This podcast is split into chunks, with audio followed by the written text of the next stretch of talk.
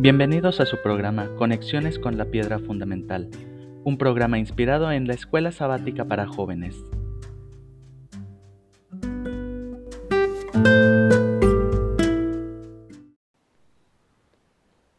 Hola mis nietecitos queridos, mis hijitos preciosos, aquí su abuelo listo para comentar la lección número 7 de Conexiones con la Piedra Fundamental. Estamos en el cuarto trimestre de 2021. Ya hemos llegado a la mitad del trimestre. Y la lección número 7 se titula ¿Qué voy a hacer con Jesús? Se trata de estudiar los capítulos 75, 76 y 77 del deseado de todas las gentes, donde se describen los seis juicios a los cuales Jesús fue sometido. En primer lugar, pedimos a Dios que nos ayude para que este repaso pueda traer bendición para nuestras vidas, de mis hijitos y de mis nietecitos. La noche que Cristo fue traicionado, Él soportó seis juicios en los cuales fue cuestionado, golpeado, acusado y condenado a muerte. Todo lo soportó para que nosotros tengamos una oportunidad de vida. Muchos son los personajes de la historia y sus actitudes nos revelan que los seres humanos tenemos puntos ciegos en nuestro carácter que Jesús conoce y que quiere que descubramos para remediarlos por su gracia. La pregunta que sobresale es la de Pilato. ¿Y qué voy a hacer con Jesús, al que llaman el Cristo? Esta pregunta la han tenido que contestar todos los seres humanos de todas las épocas, incluyéndonos a nosotros. ¿Cómo contestaremos nosotros, mis hijos y mis nietos? Esa es la gran pregunta para nosotros en esta ocasión. Hay un versículo eh, importante que está en Salmos 19, 12 que dice, ¿quién está consciente de sus propios errores? Perdóname aquellos de los que no soy consciente.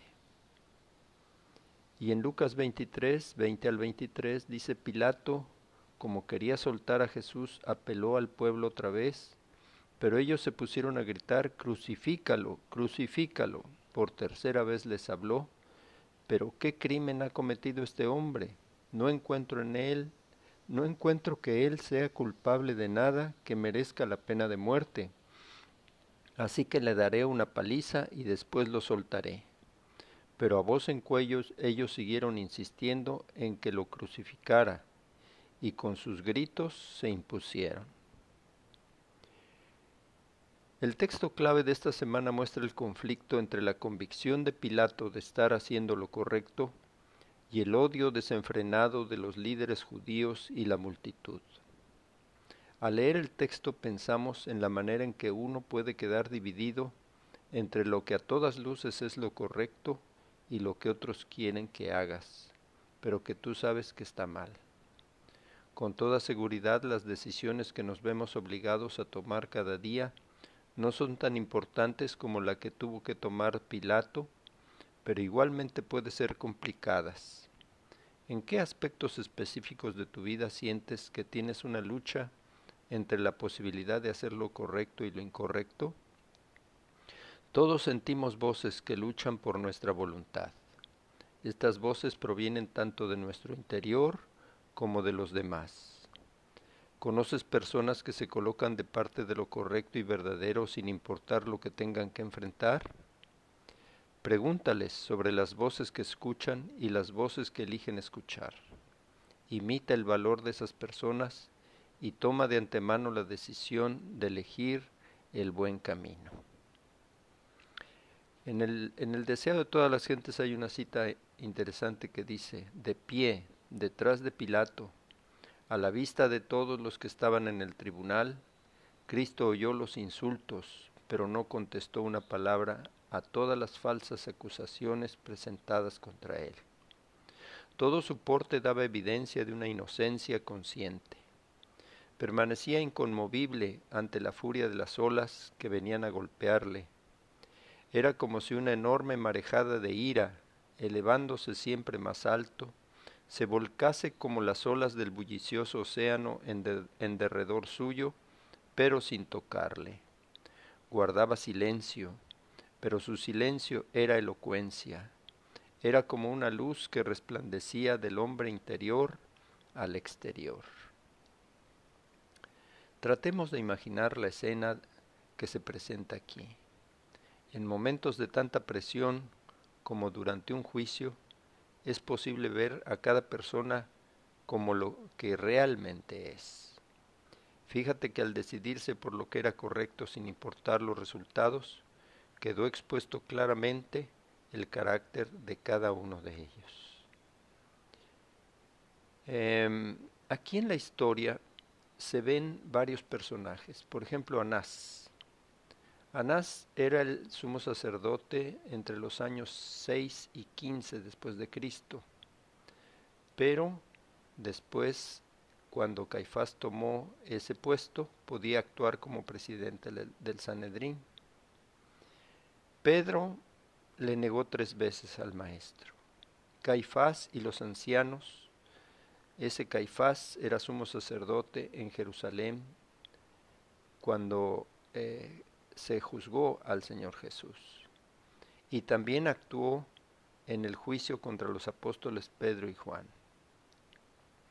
Pilato era el procurador romano de Judea eh, del 26 al 36. Herodes era eh, hijo de Herodes el Grande, y gobernó Galilea y Perea desde el 4 hasta el 39 después de Cristo. Se relata su participación en las muertes de Juan el Bautista y de Jesús de Nazaret. Barrabás, que quiere decir hijo del Padre, criminal judío que en ocasión del juicio de Jesús ante Pilato estaba en prisión por robo y asesinato. Cuando Pilato ofreció liberar a Jesús o a Barrabás, los judíos eligieron a Barrabás.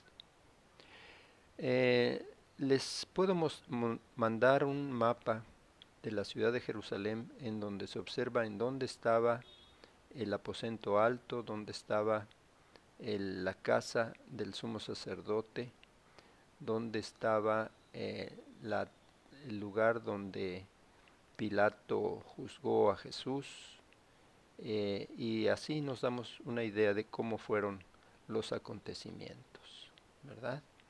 Vamos a hacer una pausa y continuamos en un momento más. Danielito, Crisito, Davidcito, Mateito, Elías y Marián.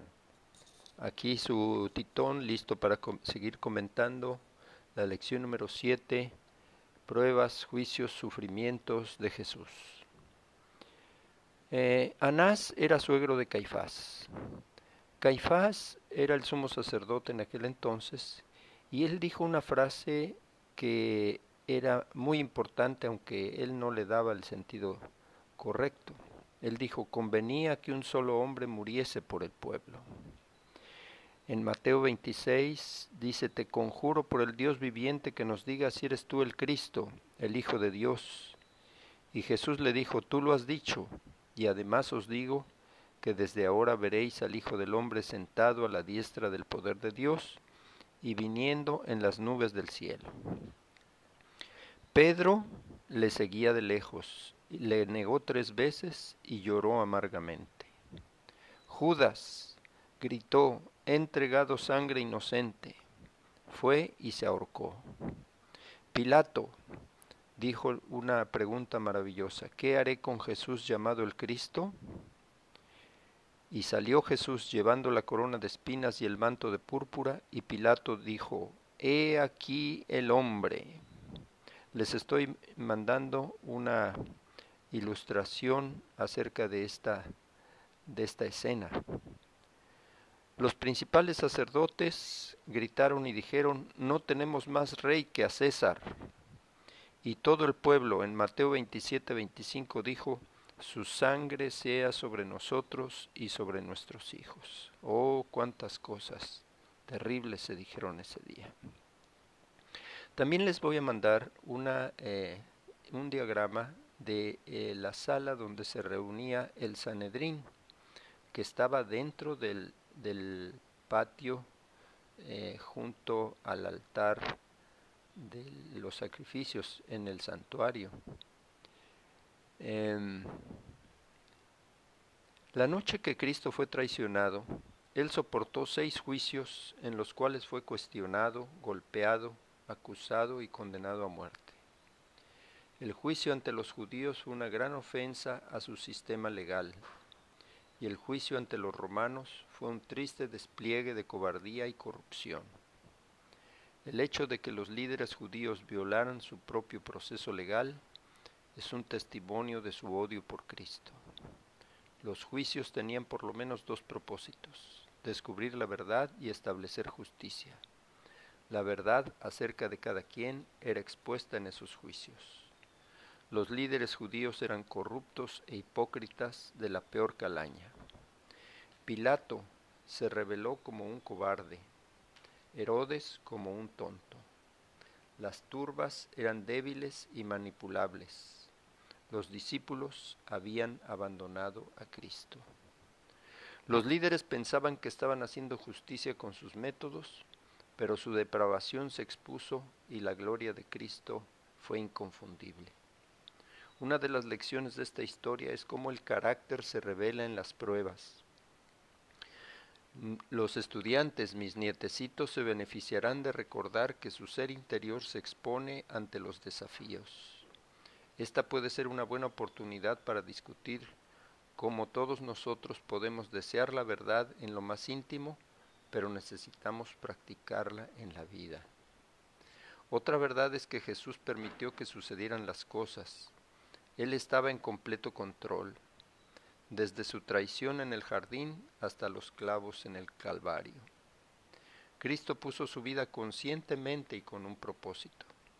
Si pudiéramos aprender algo de este evento es que Cristo eligió redimirnos porque Él creía que nosotros podíamos vivir para propósitos mayores que nosotros mismos. ¿Qué hicieron con Jesús los dirigentes judíos?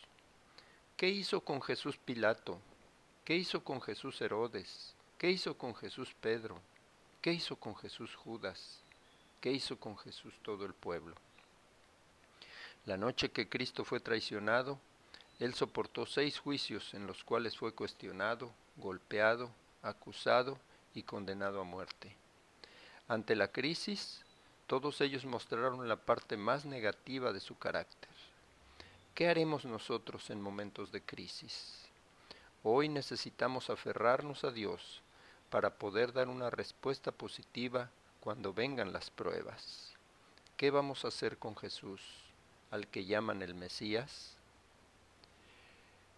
Todos los seres humanos tenemos puntos ciegos en nuestro carácter, en nuestro inconsciente, en nuestro subconsciente.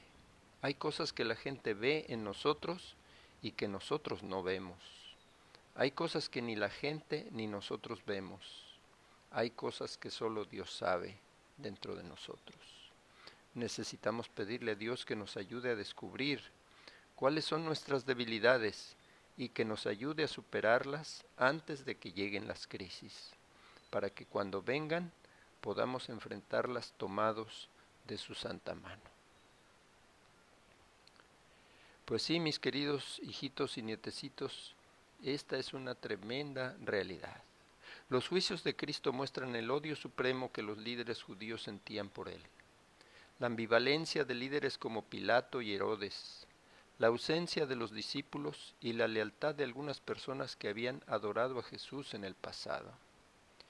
¿Cuál es la mayor tragedia de estos juicios? ¿La injusticia o la soledad? Eh, sería interesante, mis hijitos y mis nietecitos, que pudiéramos leer Isaías 53 y analizar los juicios que se le hicieron a Cristo con el trasfondo del plan de redención. También podemos oír en, en el Mesías de Händel esa porcioncita en donde dice que He was despised. Es un canto que, que nos ubica en estas escenas tremendas por las que pasó nuestro Señor Jesucristo. La base de la ley es la restauración, o debe ser la restauración. Los judíos violaron prácticamente todas las reglas que estaban destinadas a salvaguardar su sistema de justicia cuando decidieron llevar a Jesús a la muerte. Es claro que los líderes judíos estaban desesperados por matar a Jesús. Ellos no se detuvieron ante nada para asegurarse que esto sucediera. Pero recuerda, Jesús pudo haber suspendido sus procedimientos en cualquier momento. También vas a notar que fue Jesús el que fue vindicado y no difamado por este juicio. Vamos a hacer una pausa y continuamos en un momento más. Dulcita, David, Chuchín, Yunis, Tete y Tony. Aquí su papi, listo para seguir comentando la lección 7. ¿Qué haré con Jesús que se dice el Cristo? El Sanedrín era una corte suprema de 71 miembros que estaba compuesta por escribas, rabinos, fariseos, sacerdotes y ancianos, y que era presidida por el sumo sacerdote. La constitución del Sanedrín establecía que no podía reunirse de noche, sino solo de día y en la cámara de piedra labrada de las instalaciones del templo. Asimismo, solo era posible condenar a una persona a muerte sobre la base del testimonio de dos testigos y nunca por su propio testimonio.